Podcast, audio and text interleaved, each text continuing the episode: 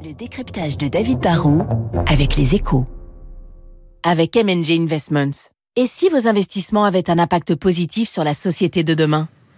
Bonjour David. Bonjour Renaud. Tesla a inauguré hier son usine à Berlin et on peut parler d'une étape majeure pour le constructeur américain. Euh, ouais, il faut faire un peu d'histoire. Il faut se souvenir que Tesla est parti de rien il y a un peu moins de 20 ans et aujourd'hui, bah, c'est devenu le, champion de la voiture électrique. électrique. Et l'électrique, vous le savez, c'est l'avenir de l'automobile. Hein. C'est une entreprise jeune qui a connu quand même pas mal de problèmes. Hein. Ils ne gagnent de l'argent que depuis deux ans. Pendant longtemps, ils n'arrivaient pas à être efficaces au niveau industriel. Ils avaient aussi des, des problèmes de qualité ou de service après-vente.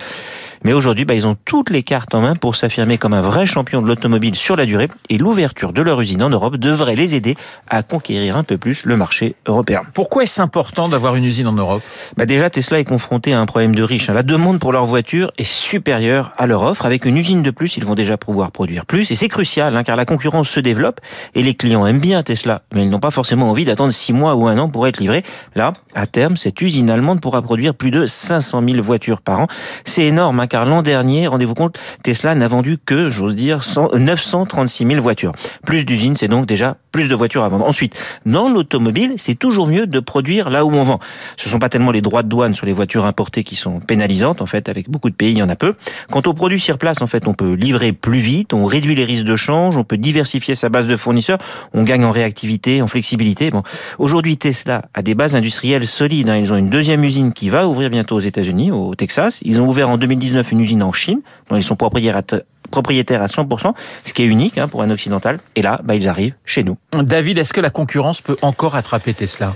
La voiture électrique, c'est un peu un nouveau départ pour l'automobile. Je pense que la plupart des acteurs historiques euh, vont réussir à sortir de bonnes voitures. Le problème, c'est qu'il y a aussi plein de nouveaux concurrents. Il y a Tesla, bien sûr, mais il y a aussi des industriels chinois, par exemple. Construire une voiture électrique, c'est en fait beaucoup plus facile que de construire une voiture avec un moteur à explosion. C'est un peu comme pour les smartphones, je caricature, mais bon, il faut juste assembler des composants.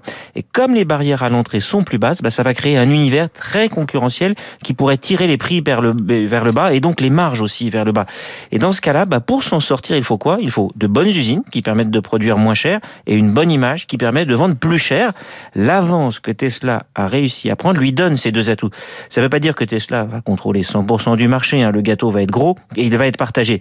Mais ils auront peut-être une part plus juteuse que d'autres et plus rentable, alors que d'autres, qui sont un peu à la traîne, seront peut-être obligés de nouer des alliances ou de revoir leurs ambitions à la baisse. Le décryptage de David Barou, Tesla qui fait d'ailleurs Tesla qui fait d'ailleurs la une des échos euh, ce matin. Merci David. Dans une minute, euh, le journal de 8